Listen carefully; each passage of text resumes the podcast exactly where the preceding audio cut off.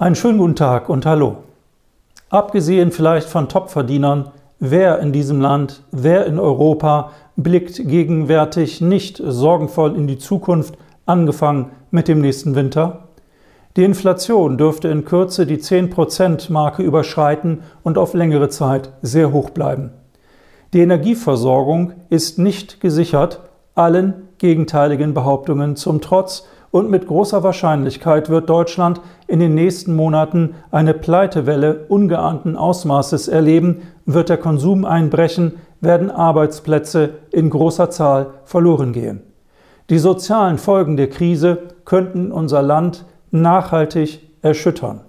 Das alles ist keine wirklich neue Erkenntnis, doch mittlerweile dämmert es offenbar auch den politisch Verantwortlichen, dass weder wohlfeile Worte noch die sogenannten Entlastungspakete bestehende Probleme aus der Welt schaffen können. Eine maßgebliche Zäsur in der öffentlichen Wahrnehmung war der erratische Auftritt von Wirtschaftsminister Robert Habeck in einer Talkshow am 6. September, wo er an Skurrilität grenzende Aussagen über vorübergehende Betriebsstilllegungen machte, die seiner Auffassung nach nicht mit einer Insolvenz zu verwechseln seien. Das mag er so sehen, doch der mediale Shitstorm, der ihn anschließend ereilte, war so einhellig wie selten, auch mit Blick auf eine weitere von ihm zu verantwortende Entscheidung, nämlich zwei Atomkraftwerke in Bayern auch nach der geplanten Stilllegung zum Jahreswechsel lediglich als Notreserve beizubehalten und nicht automatisch weiter Strom produzieren zu lassen. Das hätte sich jetzt schon mäßigend auf die hohen Energiepreise ausgewirkt, war aber der grünen Basis offenbar nicht zu vermitteln. Politik und Medien neigen dazu, die Energiekrise als ein vorübergehendes Phänomen anzusehen. Ein, zwei harte Jahre lägen vor uns, danach gehe alles weiter wie gehabt, werde Deutschland wieder den früheren Wohlstand erreichen. Zu hoffen ist, dass diejenigen, die das behaupten, Recht behalten. Es wäre Deutschland, es wäre uns allen zu wünschen. Leider deuten die Rahmendaten nicht darauf hin, dass am Ende der Optimismus obsiegt. Der Kern des Problems, die Ursache der gegenwärtigen Schwierigkeiten, ist der Wirtschaftskrieg zwischen Russland und dem Westen. Als Reaktion auf den russischen Einmarsch in die Ukraine haben die westlichen Staaten weitreichende Sanktionsmaßnahmen gegen Russland beschlossen. Moskau hat sich für die Antwort Zeit gelassen, doch sie kam dann im Juli, die deutliche Reduzierung der Gaslieferungen durch die für Deutschland maßgebliche Pipeline Nord Stream 1. Im September wurden die Lieferungen dann ganz eingestellt. Im Augenblick entsteht der Eindruck, die Sanktionen fügten den boykottierenden Staaten einen größeren Schaden zu als Russland selbst. Ob das mittel- und langfristig so bleibt, oder sich die Verhältnisse umkehren, bleibt abzuwarten. Offiziellen Verlautbarungen zufolge sollen die westlichen Sanktionen Russland die finanziellen Ressourcen für die Finanzierung des Krieges in der Ukraine entziehen. Allerdings ist der Westen nicht die Welt. Der Sanktionspolitik gegenüber Russland folgen ausschließlich die Staaten der NATO, der EU sowie Taiwan, Südkorea, Singapur, Japan, Australien sowie Neuseeland.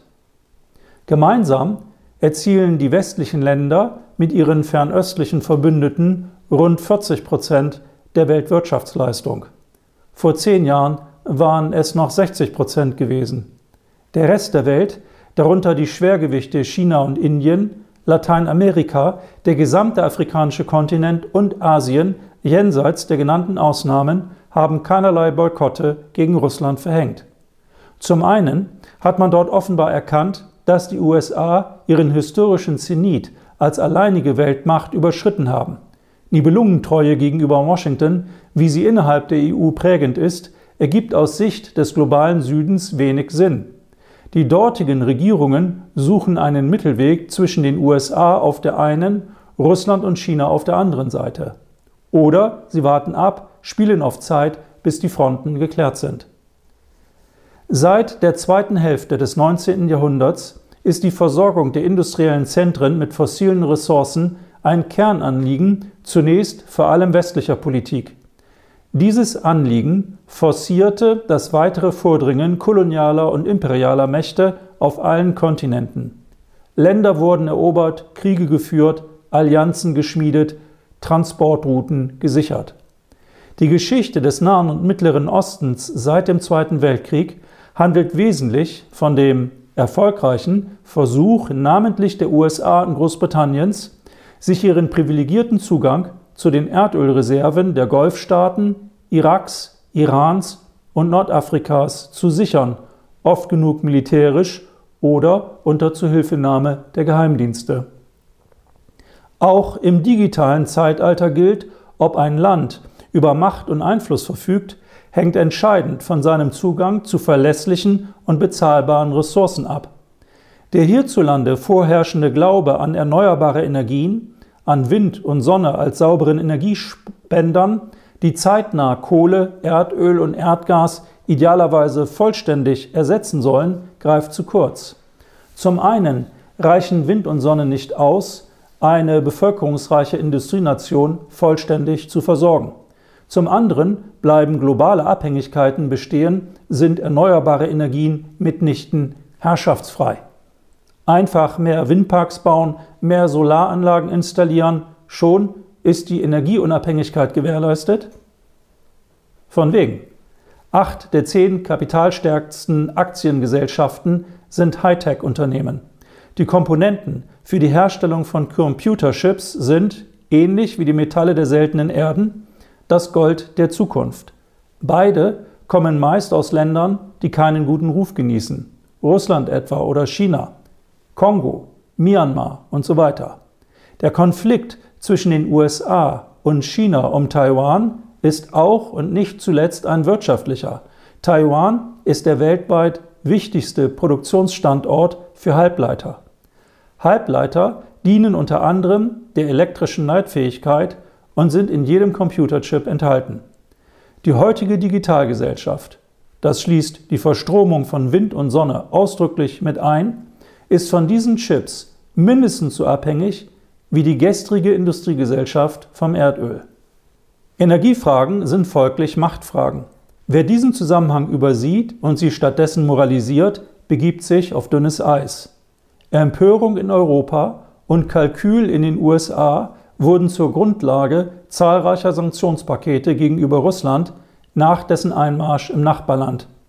Zu den wichtigsten Maßnahmen gehören der Ausschluss der meisten russischen Banken aus dem US-dominierten Bankenzahlungssystem SWIFT, das Einfrieren russischer Vermögenswerte auf westlichen Banken im Volumen von 330 Milliarden US-Dollar, ein nahezu vollständiges Exportverbot im Hightech-Bereich, Importverbote russischer Waren, Einreise-, Transit- und Anlandungsverbote für russische Transportunternehmen, Rückzug westlicher Unternehmen aus Russland sowie, allen voran natürlich, die Sanktionierung sämtlicher Energieträger der wichtigsten Ressource der russischen Volkswirtschaft Kohle, Erdöl, Erdgas.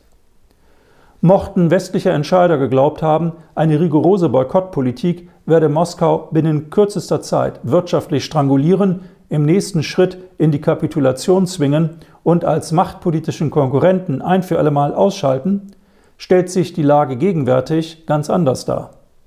Gewiss leidet die russische Wirtschaft erheblich unter den Sanktionen, vor allem im Hightech-Sektor. Nichts aber deutet auf einen Zusammenbruch hin, wenngleich etwa eine Studie der Yale-Universität vom Juli 2022 diesen Eindruck nahelegt. In dieser Yale-Studie heißt es, die Sanktionen würden Russland, Zitat, auf katastrophale Weise lahmlegen, Zitat Ende, das Land stünde vor dem, Zitat, ökonomischen Untergang, Zitat Ende, eine Einschätzung, die allerdings der International Monetary Fund, IMF, ausdrücklich nicht teilt. Woraufhin die Autoren der Yale-Studie dem IMF vorwarfen, dort seien, Zitat, rücksichtslose Papageien von Putins Propaganda, Zitat Ende, tätig. Innerhalb der EU und namentlich in Deutschland dagegen ist die Energiefrage als Folge der Sanktionen mittlerweile fast schon zu einer Schicksalsfrage geworden. Kein anderes Thema beschäftigt deutsche Politik seit dem Sommer 2022 mehr als die Sorge vor Energieengpässen vor explodierenden Gas- und Ölpreisen, einer dauerhaft hohen Inflation, vor sozialen Verwerfungen. In gefühlt immer kürzeren Abständen überbieten sich die Regierung und teilweise die Opposition mit Vorschlägen zur finanziellen Entlastung, zum Inflationsausgleich, zum Krisenmanagement, immer hart an der Grenze zum Populismus und mit Vorliebe nach dem Gießkannenprinzip. Dafür stehen das 9-Euro-Ticket der Deutschen Bahn und der Tankrabatt, beide für drei Monate ausgelegt. Der gemeinsame Nenner solcher Maßnahmen, sie kosten Milliarden ohne nachhaltig zu sein. Die bisherigen Maßnahmen zur Entlastung kommen in erster Linie Besserverdienenden zugute, weniger Geringverdienern. Eine langfristige Strategie im Umgang mit der Krise jenseits von Ad-hoc-Beschlüssen ist nicht zu erkennen. Gleichzeitig nimmt die Verarmung rasant zu. 60 Prozent der Bevölkerung dürften bald ihre gesamten Einkünfte für die Lebenshaltung verwenden, warnte Sparkassenpräsident Helmut Schleweis bereits im August 2022. Angesichts der abzusehenden wirtschaftlichen Härten und einer beunruhigenden Preisentwicklung, insbesondere im Bereich von Öl und Gas, fühlen sich insbesondere die Grünen berufen, der Bevölkerung Tipps zum Energiesparen zu geben. Obert Habeck etwa empfiehlt, kürzer zu duschen oder die Gardinen geschlossen zu halten. Zitat, das ärgert Putin, Zitat Ende, so der Wirtschaftsminister. Winfried Kretschmann, Grünen Ministerpräsident von Baden-Württemberg, empfiehlt den verstärkten Einsatz von Waschlappen bei der Körperpflege. Ein solches Belehrungs- oder Besserwisser-Syndrom, mal kumpelhaft, mal ökokalvinistisch, muss offenbar herhalten, um eine ernsthafte Auseinandersetzung mit der eigenen, ebenso undifferenzierten wie selbstzerstörerischen Sanktionspolitik unbedingt zu vermeiden. Die deutsche und europäische Energiekrise verdankt sich einer hochgradig ideologisierten oder moralisierenden Politik in enger Absprache mit der US-Regierung. Keine zwei Wochen nach Kriegsbeginn, am 8. März, verabschiedete die EU-Kommission das Programm Repower EU 1 mit der ehrgeizigen Programmatik, Zitat, Europa deutlich vor 2030 von fossilen Brennstoffen aus Russland unabhängig zu machen. Zitat Ende. Nichts spricht dagegen, die Energieabhängigkeit von Russland zu verringern. Und selbstverständlich erfordert der russische Angriff eine Reaktion. Man wird ihn kaum lediglich zur Kenntnis nehmen wollen. Sanktionen sind durchaus ein legitimes Mittel zum Zweck. Zeitlich begrenzte beispielsweise. Doch die EU strebt, ebenso wie der große Bruder in Washington, nach mehr, idealerweise einem Regimewechsel in Moskau mithilfe entsprechender Boykottmaßnahmen, die de facto, zumindest aber aus russischer Sicht, auf eine wirtschaftliche Kriegserklärung hinauslaufen. Aktionismus und Entschlossenheit sind jedoch zweierlei, ebenso wie Wunschdenken und Wirklichkeit. So ist es eine sicherlich zu bedauernde, dennoch unumstößliche Tatsache, dass Europa und namentlich Deutschland auf russisches Erdgas vorerst nicht vollständig verzichten können. Das Zauberwort Flüssigerdgas ändert daran nichts, wie wir gleich sehen werden. Bis Kriegsbeginn importierte die EU rund 45 Prozent ihres Bedarfs an Erdgas und rund ein Drittel an Erdöl wie auch Kohle aus Russland. Wirtschaftsminister Habeck erklärte am 10. März, kurz nach der Brüsseler Entscheidung, Zitat, wir haben einen Import von 55 Prozent Gas, 50 Prozent Kohle und 35 Prozent Öl aus Russland. Zitat Ende. Kein Land, weder innerhalb noch außerhalb der EU, ist abhängiger von russischer Energie als Deutschland. Gleichwohl haben sich Brüssel wie auch Berlin von jetzt auf gleich aus der Energiepartnerschaft mit Russland verabschiedet. Die hatte immerhin mehr als ein halbes Jahrhundert Bestand, ohne dass Moskau seine Energielieferungen je politisiert hätte, weder zu sowjetischen noch zu russischen Zeiten. Das geschah erstmals als Reaktion auf die insgesamt sieben Sanktionspakete, die Brüssel in Absprache mit Washington bis Juli verabschiedet hat. Mit dem Ergebnis, dass der Gasdurchfluss durch die Ostsee-Pipeline Nord Stream 1, über die Deutschland zuvor sein meistes Gas bezogen hatte, im August 2022 bei nur noch 20 Prozent ihrer möglichen Kapazität lag. Im September stellte Moskau die Lieferungen auf dieser Route ganz ein. Eine durchdachte Politik hätte still und leise hinter den Kulissen nach Alternativen gesucht und die Energieinfrastruktur sukzessive neu ausgerichtet, ebenfalls ohne Fanfare. Das allerdings hätte Jahre gedauert und den Willen wie auch die Fähigkeit zu einem langfristigen strategischen Denken und Handeln vorausgesetzt. Selbst wenn es dergleichen Tatkraft gäbe, wie wollten ihre Verfechter in hochgradig erregten und schnellliebigen Zeiten bestehen in einer Twitter- und Instagram-Demokratie? Und so nahm das Unglück seinen Lauf. Dazu die folgende nicht ganz unwesentliche Vorbemerkung. Politiker können weitreichende Entscheidungen treffen, etwa Kriege führen oder Sanktionen verhängen. In dem Moment, wo das geschieht, öffnen sie gewissermaßen die Büchse der Pandora. Egal, welche Planungen oder Überlegungen ihren Entscheidungen vorausgehen mochten, deren Folgen sind meist andere als erwartet. Denn die Realität ist komplexer und vielschichtiger als jedes Planspiel. Die Entscheidung A kann die Wirkung C oder D auslösen, obwohl ihre Urheber damit möglicherweise gar nicht gerechnet oder eine solche Konsequenz ihres Tuns unterschätzt, ganz anderes im Sinn hatten, nennen wir es B. Bildlich gefasst, einem Schlüsselsatz der Chaostheorie folgend, der Flügelschlag eines Schmetterlings über Hongkong kann durchaus einen Wirbelsturm über New York auslösen. Verknappt sich das Angebot, erhöht sich bekanntlich der Preis der Mangelware. Allein die Ankündigung der Boykottmaßnahmen gegenüber Russland hat die Preise für Erdgas, Erdöl und Kohle weltweit quasi über Nacht in die Höhe schießen lassen und zusätzlich Spekulanten auf den Plan gerufen. Die Boykotteure sind ja zwangsläufig angewiesen auf Alternativen. Die ersten, die im großen Stil abkassierten, waren westliche Mineralölkonzerne. Sie konnten ihre Gewinne in astronomische Höhen treiben, zusätzlich alimentiert durch den fragwürdigen Tankrabatt.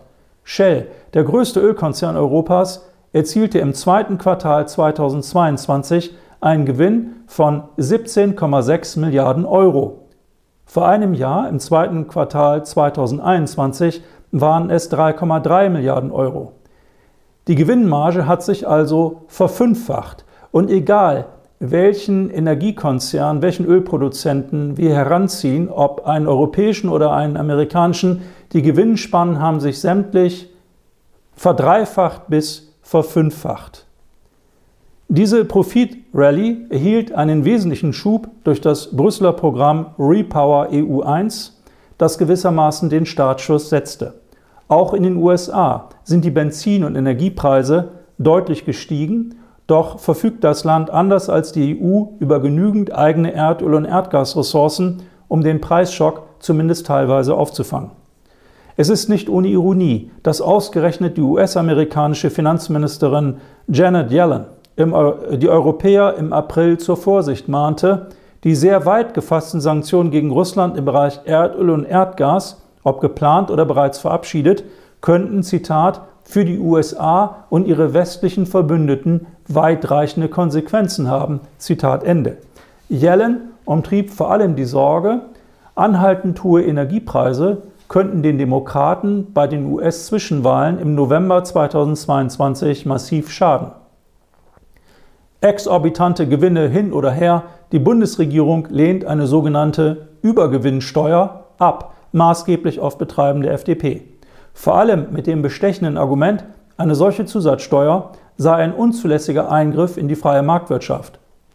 In das komplexe Gefüge globaler Versorgungsabläufe und Ressourcenverteilung zu intervenieren, mit dem Ergebnis, dass schlussendlich die Verbraucher weltweit den Preis dafür bezahlen, auch in Gestalt einer dauerhaft hohen Inflation und von Versorgungsengpässen, ist das kein Eingriff in die freie Marktwirtschaft?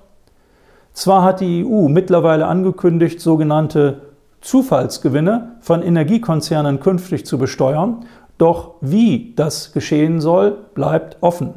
Gemäß der zugrunde liegenden Logik Brüssels gehen also Übergewinne in Ordnung, nicht aber Zufallsgewinne. Dergleichen Sprachakrobatik legt den Eindruck nahe, einmal mehr sei der Schein wichtiger als das Sein. Zu den ewigen Konstanten westlicher Politik gehört in Krisenzeiten die Beschwörung gemeinsamer Werte und einmütigen Handelns, stets verbunden mit dem Hinweis, man werde sich nicht spalten lassen, weder von Putin noch anderen Oberschurken. Mit der Realität hat dergleichen Rhetorik wenig gemein.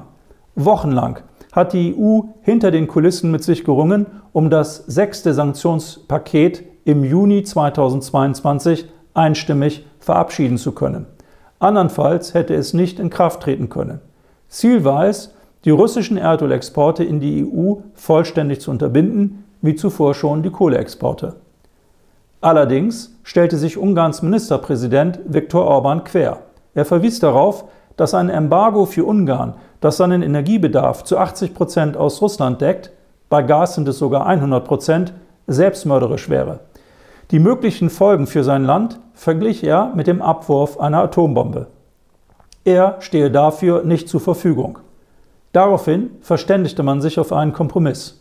Zwei Drittel des russischen Erdöls hatten die EU bislang mit Schiffen erreicht, ein Drittel über die Druschba Freundschaftspipeline via Ukraine, Polen und Deutschland mit dem Knotenpunkt Schwedt an der Oder. In der dortigen PCK-Raffinerie wird das sibirische Erdöl der Sorte Ural raffiniert. Bis zum 31. Dezember 2022, so die Planung, versorgt die PCK-Raffinerie Brandenburg, Berlin und Westpolen zu 95 Prozent mit Diesel, Benzin, Heizöl und Flugturbinenkraftstoff. Zum Jahreswechsel soll der Import dann von deutscher Seite eingestellt werden. Die EU-Erdölimporte aus Russland auf dem Seeweg wurden bereits im Juli beendet. Der bemerkenswerte Clou: Erdölimporte via Pipeline, sprich Druschba, sind von den Sanktionsmaßnahmen ausdrücklich nicht betroffen, sie bleiben erlaubt.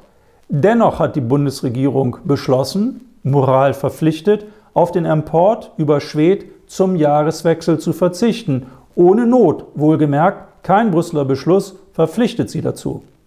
Früher oder später dürfte diese Entscheidung zur Insolvenz der PCK-Raffinerie und dem Verlust tausender Arbeitsplätze führen. Sie ist die größte Raffinerie Deutschlands, flächenmäßig größer als die Stadt Schwedt. Wie die zu erwartende Unterversorgung der Region mit Erdöl und seinen Derivaten kompensiert werden soll, bleibt offen. Vielleicht wird ein endloser Transportkonvoi auf der Straße von Rotterdam oder von Raffinerien in Nordrhein-Westfalen aus in Richtung Osten aufbrechen. Oder es gelangt Erdöl über den Hafen von Rostock und anschließend auf dem Landweg zur PCK-Raffinerie. Oder es wird eine Pipeline von Rostock nach Schwedt gebaut, was seit Monaten im Gespräch ist, ohne dass den Worten Taten folgen würden. Transport per Bahn. Dazu bemerkte das Wirtschaftsministerium bereits im August 2022, Zitat, hohe Nachfrage und knappe Transportkapazitäten im Bereich Schienengüterverkehr führen zu herausfordernder Lage in der Mineralöllogistik. Produkte aus Raffinerien können zum Teil nicht abtransportiert werden. Teilweise Stornierung von über 50 Prozent der Transporte durch Eisenbahntransportunternehmen. Zitat Ende. Was spielt es da noch für eine Rolle, dass die Raffinerie in Schwedt auf die Raffinierung sibirischen Erdöls eingestellt ist, dessen chemische Konsistenz, darunter ein hoher Schwefelgehalt, mit anderen Erdölsorten, Importe aus Nigeria oder Kasachstan sind für Schwed im Gespräch, nicht kompatibel wäre. Es müssten folglich Beträge in unbekannter, vermutlich aber unbezahlbarer Höhe in die PCK-Raffinerie zu deren Umrüstung investiert werden, um schlussendlich hochpreisigen, nicht wettbewerbsfähigen Kraftstoff zu produzieren, während über den Südstrang auch weiterhin die preisgünstige russische Variante fließt. Denn der Südstrang der Druschba-Pipeline bleibt vorerst in Betrieb um darüber Ungarn, Tschechien und die Slowakei mit russischem Erdöl zu versorgen. Alle drei Länder tragen den Pipeline-Teil des Ölboykotts nicht mit, andere könnten folgen. Allein die Causa Schwed illustriert anschaulich, wie selbstzerstörerisch deutsche Politik handelt, selbstverständlich stets unter Verweis auf die edelsten Motive. Doch Moral und Werte ändern nichts daran, dass die Empörung und die Wut in Ostdeutschland und insbesondere in der strukturschwachen Uckermark, deren wirtschaftliches Zentrum Schwed ist, ausgeprägter kaum sein könnten. Die Angst geht um vor einer zweiten Wende, einer erneuten Deindustrialisierung wie schon nach 1990. Zwar haben die Bundesregierung sowie die Landesregierungen in Potsdam und Schwerin im Mai 2022 eine Bund-Länder-Arbeitsgruppe Schwed eingerichtet, an der Wirtschaftsminister Habeck allerdings nicht teilnehmen mochte. Vielleicht, weil er wusste, dass sie keine brauchbaren Ergebnisse liefern würde? Jedenfalls äußerte er sein Verständnis angesichts ostdeutscher Sorgen, verstehe auch den Wunsch, der Schweder Raffinerie mehr Zeit für den, Trans für den Transformationsprozess zu geben. Zitat ich nehme das zur Kenntnis, will es aber nicht akzeptieren, weil wir uns vom Öl aus Russland befreien wollen. Zitat Ende, so Habeck. Ein sehr lesenswerter Gradmesser der Stimmungslage sind die Leserbriefe im Regionalblatt Märkische Oder Zeitung. So schreibt etwa ein Herr aus Frankfurt-Oder, Zitat, Wer gibt dem Staat das Recht vorzuschreiben, bei wem eingekauft werden darf und was zu produzieren und an wen zu liefern ist? Das sieht mehr nach Kriegskommunismus aus als nach sozialer Marktwirtschaft und wird den mühsam gewonnenen Wohlstand der Region von Staatswegen mindern. Zitat Ende. Ein Autor aus Schwedt meint, Zitat, die Druschbar war, ist und bleibt unsere Lebensader. Nur das russische Öl sichert unser Überleben. Zitat Ende. Ein weiterer Kommentar, Zitat, nur weil man die jahrzehntelangen zuverlässigen Erdlieferungen aus Russland für die PCK nicht mehr will, suchte man vergeblich nach Ersatz. Es ist nur die Ideologie einer krankhaften Russophobie, weshalb man kein russisches Erdöl ab 1. Januar 2023 annehmen will. Auch auf die Gefahr hin, dafür große Teile der ostdeutschen Wirtschaft zu opfern. Zitat Ende. Und schließlich, Zitat, es sind noch vier Monate bis zum Ölembargo. Dann wird es kalt und dunkel in Schwed. Die Kraftstoffe gehen aus. Die Schweter kaufen die Supermärkte mit Lastenfahrrädern leer. Das von Herrn Habeck gewünschte Embargo wird unsere Wirtschaft und Industrie so schädigen, dass unsere Nachfahren wieder 30 Jahre zum Wiederaufbau benötigen. Mehr an Entgegenkommen des Wirtschaftsministers können wir nicht verlangen. Zitat Ende. Zwischenbilanz Deutschland, konkret die Ampelkoalition, riskiert lieber den eigenen wirtschaftlichen Niedergang als die Sinnhaftigkeit einer zeitlich unbegrenzten und mit keinerlei Gesprächsangeboten verbundenen Sanktionspolitik in Frage zu stellen, die Russland, bislang jedenfalls, offenkundig weniger schadet als uns. Die Illusionen deutscher und westlicher Selbsterhöhung wiegen schwer. Angefangen damit, dass die Boykottmaßnahmen die Weltwirtschaft nachhaltig erschüttern. Die reichen Staaten können explodierende Energiekosten zumindest in Teilen und für längere Zeit tragen. Die Armen nicht oder nur um den Preis ihrer weiteren Verschuldung. Die USA, aber auch die EU und die Bundesregierung haben offenbar geglaubt, sie könnten der Welt ein weiteres Mal ihren Willen aufzwingen. Doch der globale Süden beteiligt sich nicht an den Russland-Sanktionen. Das bedeutet, dass Russland seine Energieressourcen, wenngleich mit deutlichen Abschlägen, in nicht westliche Länder verkauft, allen voran nach China und Indien. Der Handel Indiens mit Russland wuchs in der ersten Jahreshälfte 2022 um 45 Prozent, die Importe erhöhten sich um 58 Prozent. Ähnlich die Bilanz mit China für die erste Jahreshälfte. 29 Prozent mehr Handel mit Russland, die Importe stiegen um 49 Prozent. Die größten Aufkäufer russischen Erdöls sind Indien, China, Pakistan und Saudi-Arabien. Vor allem der Golfstaat, aber auch andere, raffinieren die im Westen verpönte Ware und verkaufen sie anschließend auf den Spotmärkten etwa in Rotterdam als saudisches Benzin oder saudischen Diesel. Selbstverständlich zu Spotmarktpreisen, die abhängig von der Nachfrage bis zu 20 Mal höher ausfallen als das ursprünglich in Schwed raffinierte russische Erdöl, dem langfristige Lieferverträge zugrunde lagen. Natürlich hat man auch in Brüssel erkannt, dass es in Europa ohne Gaslieferungen nicht geht. Wer russisches Pipeline-Gas nicht länger beziehen mag oder kann, hat nur eine Alternative, Flüssigerdgas, englisch abgekürzt LNG. Flüssigerdgas ist infolge seiner Produktions- und Transportkosten deutlich teurer als sibirisches Pipeline-Gas. Wer also auf LNG setzt, setzt auf Kapitalvernichtung. Die fünf weltgrößten LNG-Produzenten sind übrigens Katar, die USA, Russland, Iran, China. Allerbeste Freunde also. Auf den Weltmeeren sind etwa 600 Tanker für den Transport von LNG im Einsatz. Wollte die EU ihren Gasbedarf ausschließlich in der Flüssigvariante decken, bräuchte es dafür 300 zusätzliche Tanker. Wo sollen die herkommen? Wer wollte die bezahlen? Wie viele Jahre würde es dauern, bis diese Flotte in Betrieb gehen könnte? Ein einziges dieser Schiffe zu, zu bauen, dauert im Schnitt zwei Jahre. Weltweit gibt es nur eine Handvoll Reedereien, die sich auf die Herstellung von LNG-Tankern spezialisiert haben. Südkorea ist hier führend, es folgen Japan und China. Frankreich, Spanien und die USA haben gemeinsam ein entsprechendes Konsortium gegründet. Über die meisten LNG-Tanker verfügen zwei japanische Firmen, 76 Schiffe. Es folgen Gesellschaften in Katar, Malaysia und Griechenland. Deren Geschäftsmodell beruht in großen Teilen darauf, die schwimmenden, hochexplosiven Gasbehälter an LNG-Lieferanten zu vermieten oder zu leasen. Wie man es auch dreht oder wendet, der Markt ist eng getaktet, die Schiffbauer sind nicht auf Bestellungen seitens der EU angewiesen und würden die wohl auch kaum bevorzugt behandeln, sie gar mit einem Wertebonus versehen. Dennoch hat die EU-Kommission anlässlich des Besuches von Präsident Biden in Brüssel im März 2022 eine strategische Energiepartnerschaft mit den USA vereinbart, um vom dort umweltschädlich gefördertes Frackinggas, die schmutzigste Form der Gasförderung, verflüssigt und überteuert einzukaufen. Biden versprach den Europäern, die USA würden 2022 zusätzlich 15 Milliarden Kubikmeter LNG liefern. Das entspricht gerade mal einem Zehntel der Gasmenge, die Europa aus Russland importiert. Künftig, so Biden, wollten die USA 50 Milliarden Kubikmeter jährlich in Richtung EU liefern. Das entspräche dann etwa einem Drittel der russischen Gasimporte.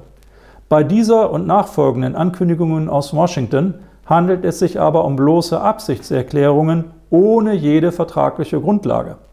Ohnehin könnte die US-Regierung amerikanischen Fracking-Gasproduzenten nicht vorschreiben, an wen sie verkaufen.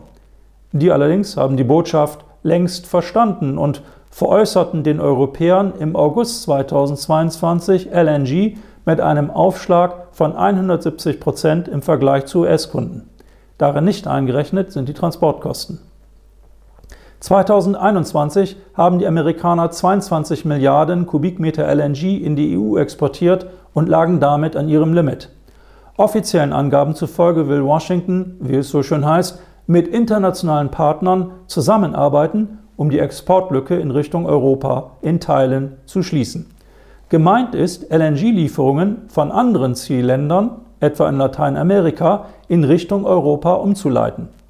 Das kann durchaus im gegenseitigen Einnehmen geschehen, hätte oder hat dann aber nicht zuletzt wegen der in dem Fall zu zahlenden Entschädigungen der ursprünglichen Käufer deutliche Preissteigerungen zur Folge, die von europäischer Seite zu tragen wären oder sind.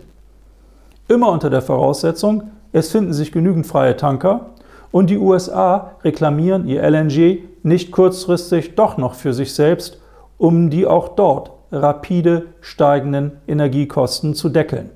Oder schlicht aus Eigenbedarf infolge eines besonders kalten Winters beispielsweise. Weitere Probleme sind nicht ausgeschlossen. So kam es im Juni 2022 zu einer Explosion im größten LNG-Terminal der USA in Freeport, Texas, was deren monatelange Schließung zur Folge hatte. Wer ernsthaft annimmt, die strategische Energiepartnerschaft mit den USA löse das Gasproblem Europas oder Deutschlands, dürfte er früher als später vor lauter Werteorientierung im Graben landen.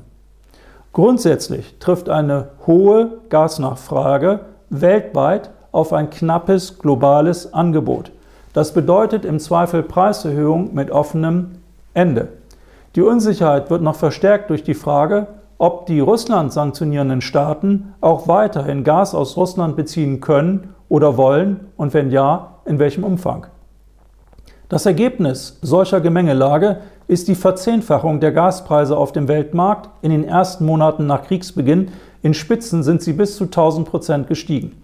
Allein in der ersten Augustwoche 2022, innerhalb weniger Tage also, haben sich die Preise für LNG in Rotterdam, dem größten Umschlagplatz für Erdöl, dessen Derivate und Flüssigerdgas in Europa um 60 Prozent erhöht. Hinzu kommen die Kosten, um das verflüssigte Erdgas wieder in seine Ursprungsform zu wandeln und zu verteilen. Kurz gefasst, Deutschland hat ein massives, kurz- und mittelfristig nahezu unlösbares Problem mit seiner Gasversorgung. Daran ändern Reisen hiesiger Minister nach Katar, Norwegen und Kanada, letzteres auch unter Teilnahme des Bundeskanzlers, nicht das geringste. Es ist nie von Vorteil, als Bittsteller aufzutreten und ernsthaft anzunehmen, die Gesetze der Ökonomie gelten nicht für deutsche Moralisten. Dessen ungeachtet haben sich hiesige Politiker und Meinungsmacher in ihren Forderungen geradezu überboten, die Gaslieferungen aus dem Reich des Bösen eher heute als morgen einzustellen. Als nun aber Moskau im Juni 2022 seine Gaslieferungen über die Pipeline Nord Stream 1 erstmals reduzierte um 40 Prozent, offiziell aus technischen Gründen, tatsächlich eher als Reaktion auf die Sanktionen und deutsche Waffenlieferungen an die Ukraine, war es auch wieder nicht recht. Wirtschaftsminister Habeck warf Putin daraufhin vor, er führe einen Wirtschaftskrieg gegen Europa. Der Vorwurf ist insoweit befremdlich, als Deutschland Habeck zufolge selbst, Zitat, quasi Kriegspartei, Zitat Ende, ist, Zitat, Wirtschaftskriegspartei. Zitat Ende. Die Bundesregierung investiert Milliarden, um Flüssiggasterminals an verschiedenen Standorten in Norddeutschland zu errichten. Die Privatwirtschaft war daran nie interessiert, zu teuer, zu unrentabel.